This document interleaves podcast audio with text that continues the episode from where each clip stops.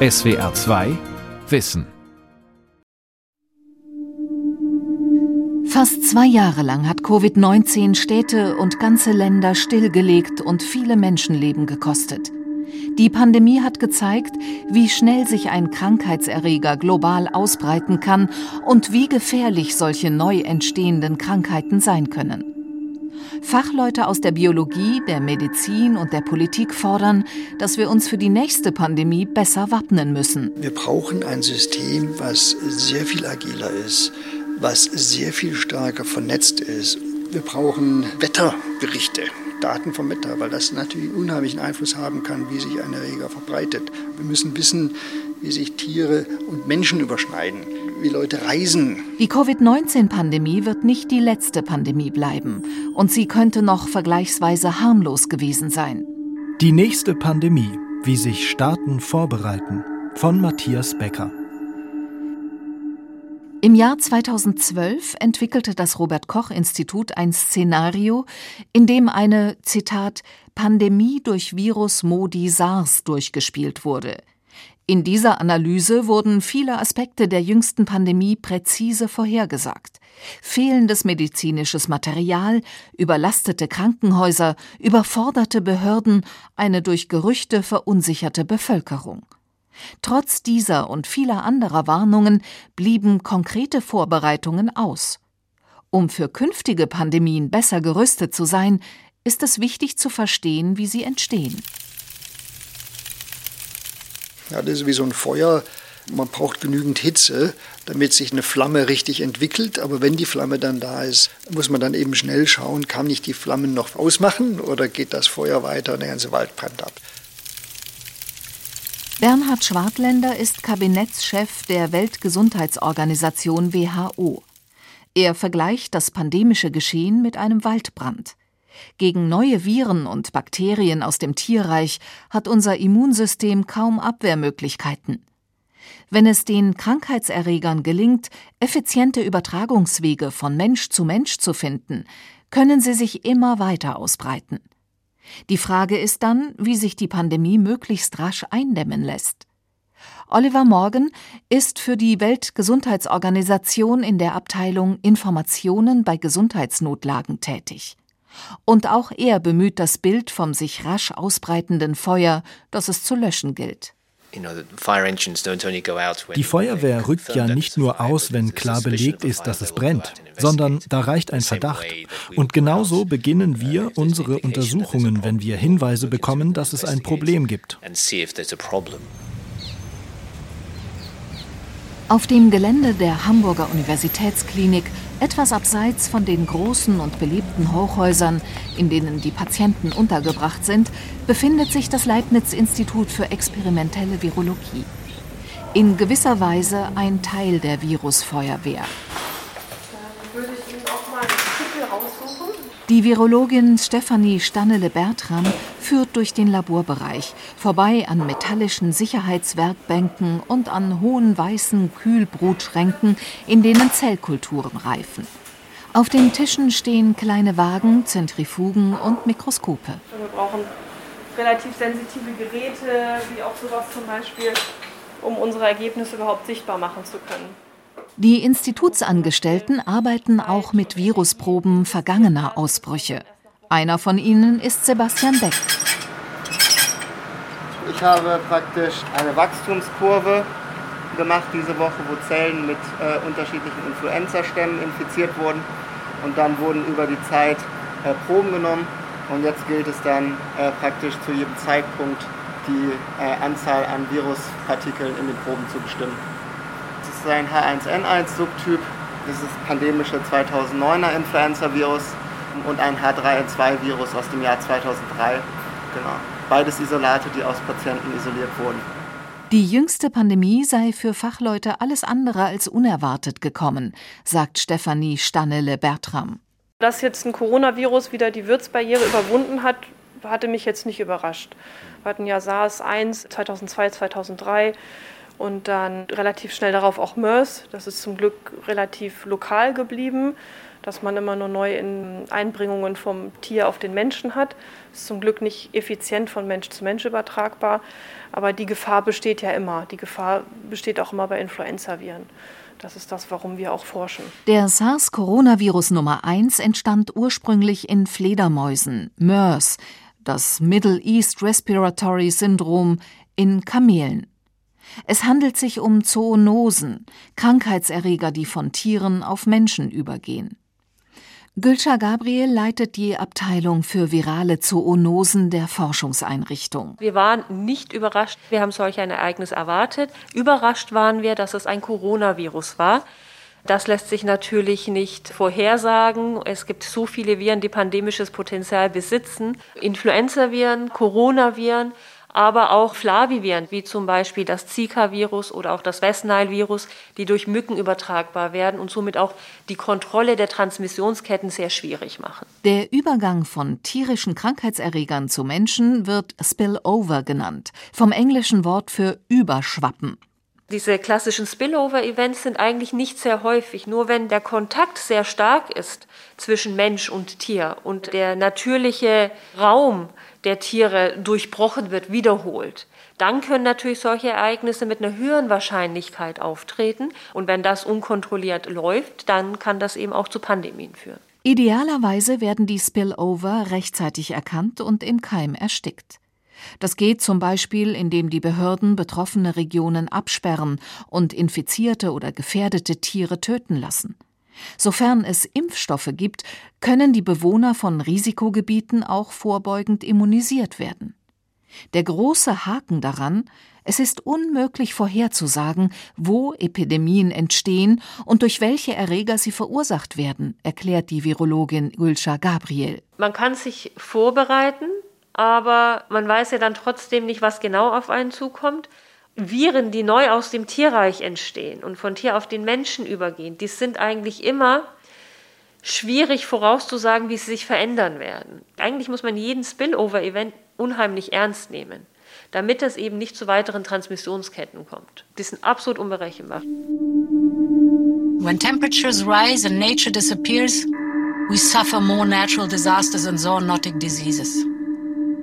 And if we don't urgently act to protect our nature, we may already be at the beginning of an era of pandemics. Von einer beginnenden Ära der Pandemien sprach im Januar 2021 Ursula von der Leyen, die Präsidentin der EU-Kommission, auf dem One Planet-Gipfel, der über das Internet übertragen wurde. Die nächste Pandemie wird kommen. Keiner kann in die Zukunft sehen und sagen, wann wird es soweit sein und welches Virus wird es sein. Die Überwachung neuartiger Infektionen ist eine zentrale Aufgabe der Weltgesundheitsorganisation WHO. Bei ihr sollen die Informationen aus den Mitgliedsländern zusammenlaufen. Sie soll die Weltgemeinschaft vor grenzüberschreitenden Gesundheitsgefahren warnen. Der britische Epidemiologe Oliver Morgan leitet die Abteilung Informationen bei Gesundheitsnotlagen und Risikoabschätzung der WHO. Wir müssen ständig wachsam sein, überall auf der Welt. Wir nehmen alles ernst. Es gibt jeden Tag Meldungen über riskante Ereignisse. Im Monat schauen wir uns ungefähr viereinhalbtausend besorgniserregende Meldungen genauer an. Und wir führen ungefähr 300 Untersuchungen von Ereignissen durch, die ein Epidemierisiko darstellen könnten.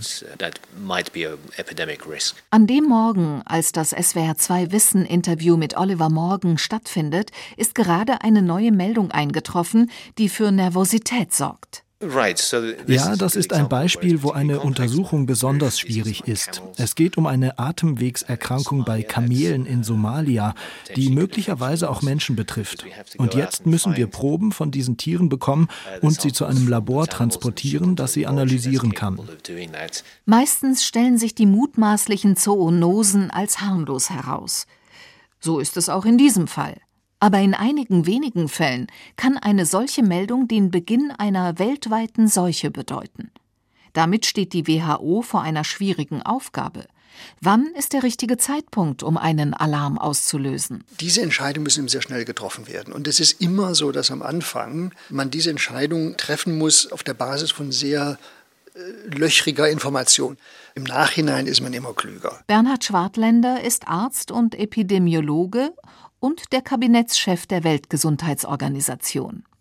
In der Vergangenheit wurde die WHO dafür kritisiert, zu spät oder zu zögerlich reagiert zu haben, beispielsweise im Fall der Ebola-Krise im Jahr 2014. Andererseits wurde der internationalen Organisation Panikmache vorgeworfen, als sie 2005 und 2009 die Ausbrüche von neuen Influenzaviren zu Pandemien erklärte, die sich dann aber als relativ harmlos herausstellten. Während Covid-19 habe sich seine Organisation nicht schlecht geschlagen, findet Bernhard Schwartländer. Und es geht immer darum, wie gefährlich ist dieser Erreger für die Menschheit, für eine größere Bevölkerungsgruppe. Unser System in der WHO war immer schon von Anfang an auf höchstem Alert. Die Welt wusste das, dass wir hier eben einen echten Konzern haben und mit dem auch entsprechend umgehen muss. Die Informationen, die es über den rätselhaften Krankheitsausbruch gibt, sind sehr spärlich. Die Behörden und die von Chinas Staatsführung kontrollierten Medien gaben bisher nur wenige Einzelheiten bekannt. Ausgangspunkt der Lungenkrankheit ist demnach die 11 Millionen Einwohnerstadt Wuhan, die Hauptstadt des zentralchinesischen Landesteils Hubei. Die erste Meldung einer neuartigen Lungenkrankheit aus der Stadt Wuhan erreichte die WHO am 31. Dezember 2019.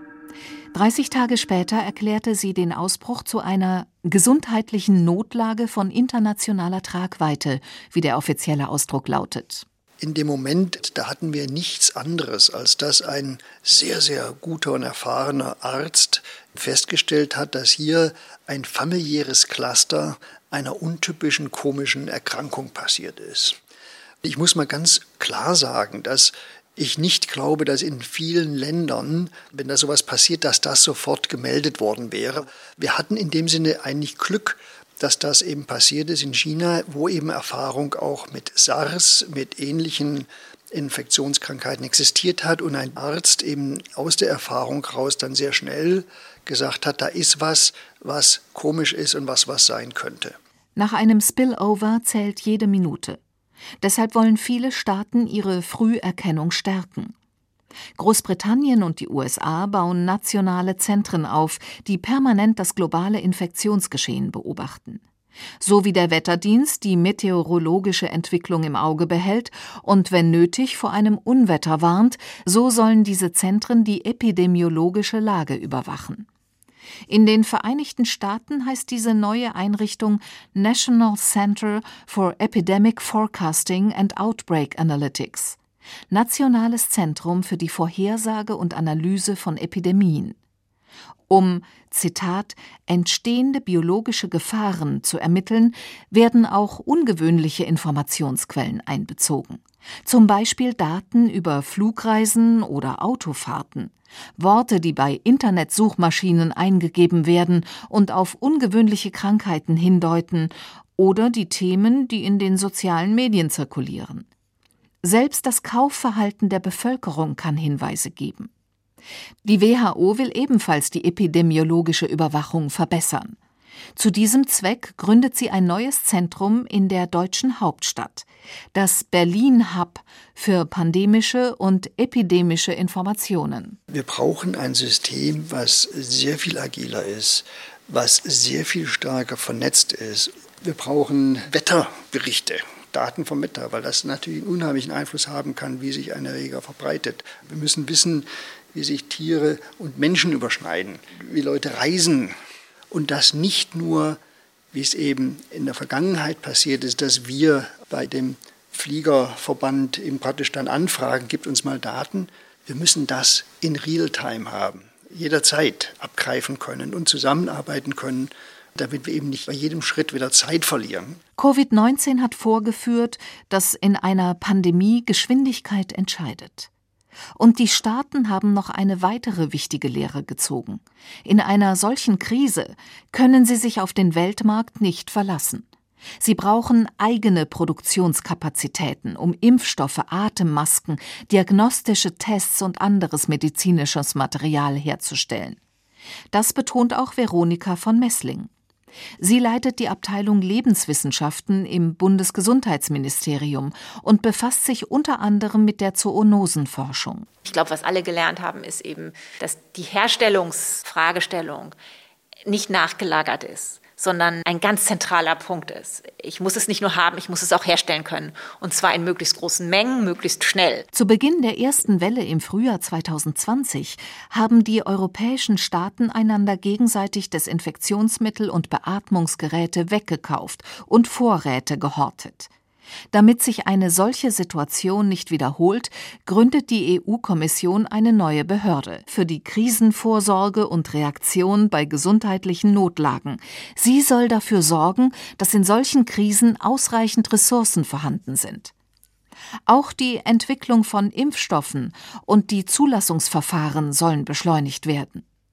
Die britische Regierung spricht sogar von einer 100-Tage-Challenge. So schnell soll die Produktion nach Bekanntwerden eines pandemischen Erregers anlaufen. Sind 100 Tage realistisch? Ist schwer zu sagen.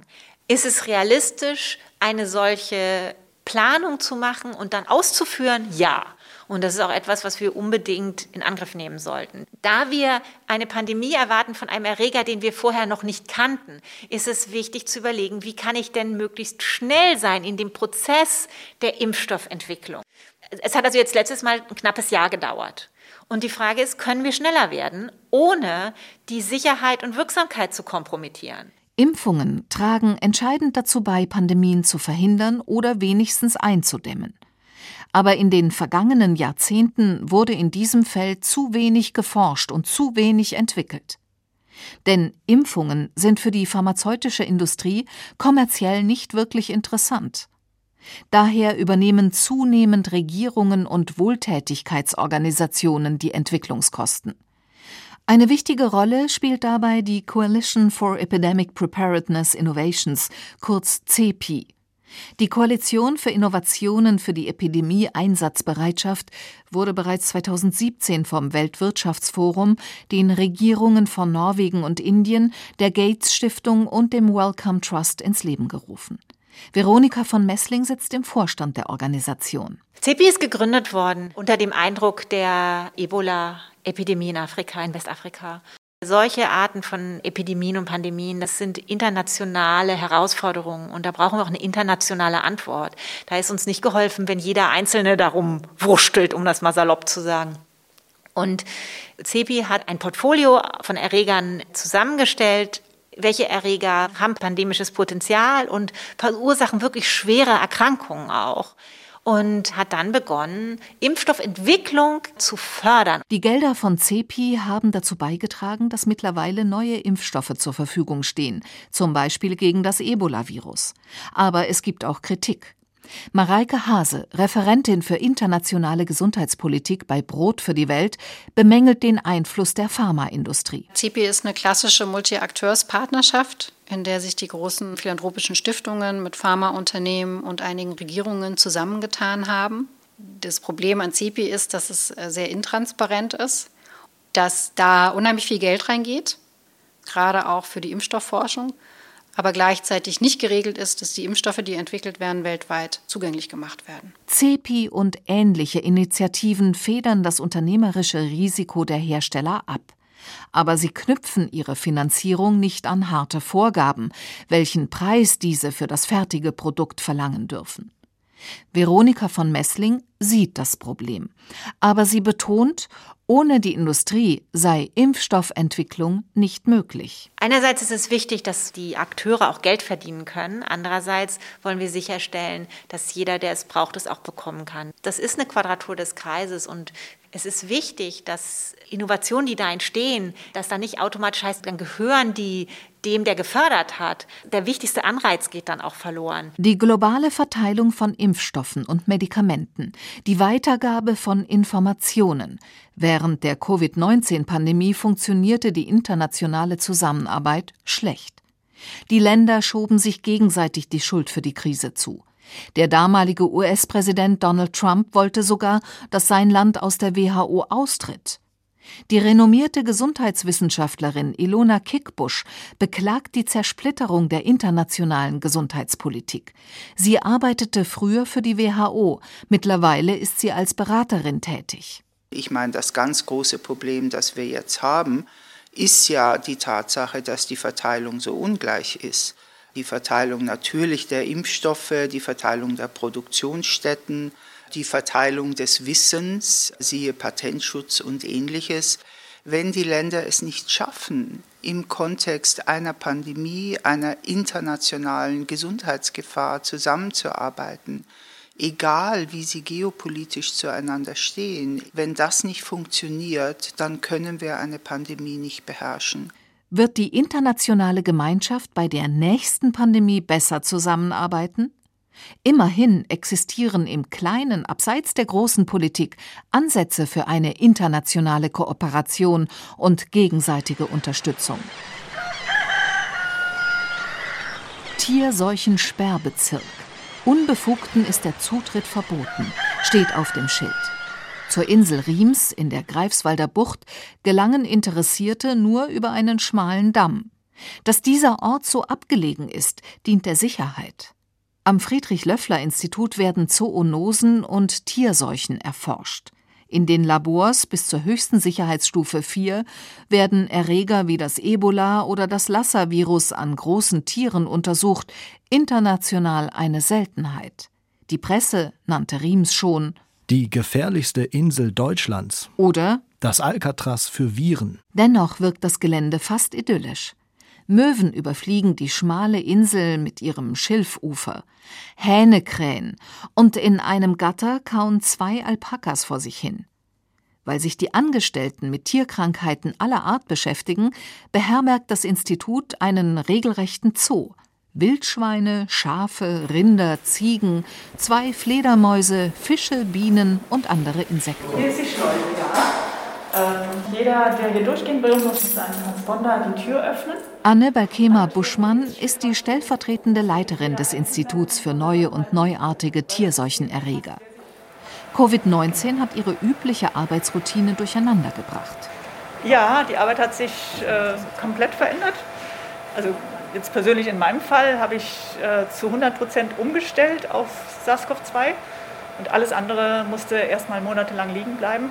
Sobald der Ausbruch in Wuhan bekannt wurde, führten Anne Balkema-Buschmann und ihre Kollegen Infektionsstudien mit Schweinen, Rindern und Hühnern durch.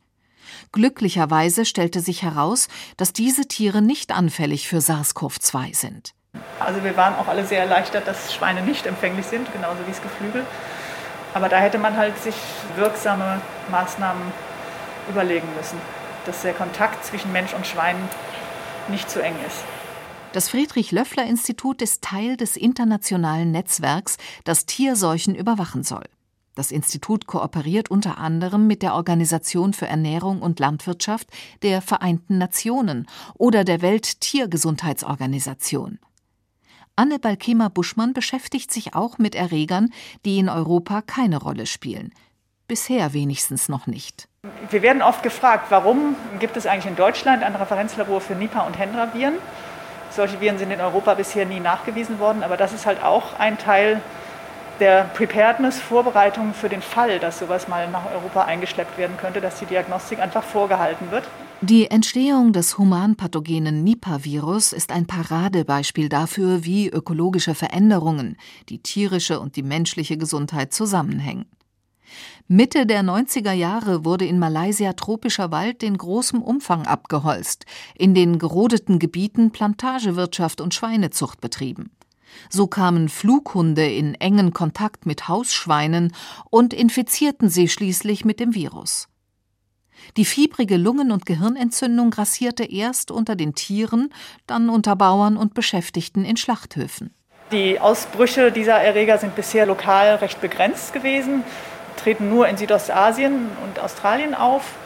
Nipah-Virus in Bangladesch, Malaysia und Indien. Es gab zum Beispiel in 2018 einen Ausbruch in Indien. Der war zwar lokal begrenzt, aber von den 21 festgestellten Fällen sind 20 tödlich verlaufen. Umwelt, Viehzucht und Landwirtschaft, Wildtiere, sie alle können Krankheiten begünstigen. Dafür steht das Schlagwort One Health. Die Gesundheit von Mensch und Tier und intakte Ökosysteme sind miteinander verwoben. Für die Tiermediziner am Friedrich-Löffler-Institut ist das nichts Neues, sondern eine alltägliche Erfahrung. Die Einrichtung unterstützt auch tiermedizinische Behörden im Ausland beim Aufbau von Laboren und bei der Ausbildung. Denn Zoonosen entstehen häufig dort, wo die tiermedizinische Überwachung und die Krankenversorgung unzureichend sind. Genau das sei das Hauptproblem, sagt Fabian Lehnderz.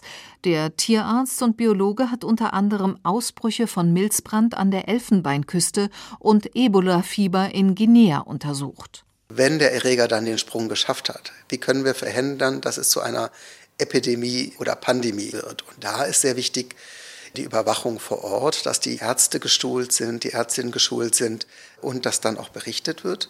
Und das Zweite wäre die Diagnostik. Und da gibt es riesen Landstriche, gerade in Westafrika, wo keinerlei Diagnostik passiert. Also auch die, das Know-how nicht da ist, die Infrastruktur nicht da ist. Ich denke, es ist extrem problematisch, dass die Gesundheitsinfrastruktur da, wo das Risiko des Übertretens von zoonotischen Erregern am höchsten ist, eigentlich am schwächsten aufgestellt ist. Fabian Lehnderz ist der Direktor des 2021 gegründeten Instituts für One Health der Helmholtz-Gemeinschaft.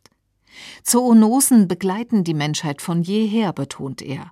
Neu sei allerdings die Reichweite, die sie entfalten könnten. Man kommt heutzutage in jedes kleine Urwalddorf mit dem Motorrad gut hin, selbst im Kongo-Becken. Die sind inzwischen alle Teil des globalen Viroms quasi, ja, der globalen Community. Das waren sie früher nicht. Das heißt, ein Erreger, der dort auf den Menschen überspringt, der früher vielleicht lokal einen Schaden angerichtet hat, kann jetzt wesentlich leichter die größeren Städte erreichen und potenziell auch um die Welt reisen. Durch Flugverkehr, weltweite Lieferketten und internationale Tiertransporte sind die Krankheitserreger mobil wie niemals zuvor. Die Tierseuche afrikanische Schweinepest wanderte über Osteuropa nach China, dann nach Westeuropa inklusive Deutschland und ist mittlerweile in der Karibik angekommen. SARS-CoV-1 verbreitete sich innerhalb weniger Wochen in 30 verschiedenen Ländern. MERS entstand in Saudi-Arabien und schaffte es innerhalb von zwei Jahren bis nach Südkorea. Der ökonomische und emotionale Schock durch Covid-19 hat dazu geführt, dass viele Staaten nun in eine bessere Früherkennung und die Vorbereitung investieren. So wird Deutschland beispielsweise einen sogenannten nationalen Gesundheitsvorrat anlegen mit Schutzkleidung, Masken und Sterilisationsmitteln. Die Europäische Union hat angekündigt, weniger abhängig von der pharmazeutischen Produktion im Ausland werden zu wollen. Wie genau das funktionieren soll, ist noch offen. Und fest steht schon jetzt, diese Maßnahmen alleine werden nicht reichen. SWR 2 Wissen. Die nächste Pandemie. Wie sich Staaten vorbereiten. Von Matthias Becker. Sprecherin Birgit Klaus. Redaktion Lukas Meyer-Blankenburg. SWR 2 Wissen. Manuskripte und weiterführende Informationen zu unserem Podcast und den einzelnen Folgen gibt es unter swr2wissen.de.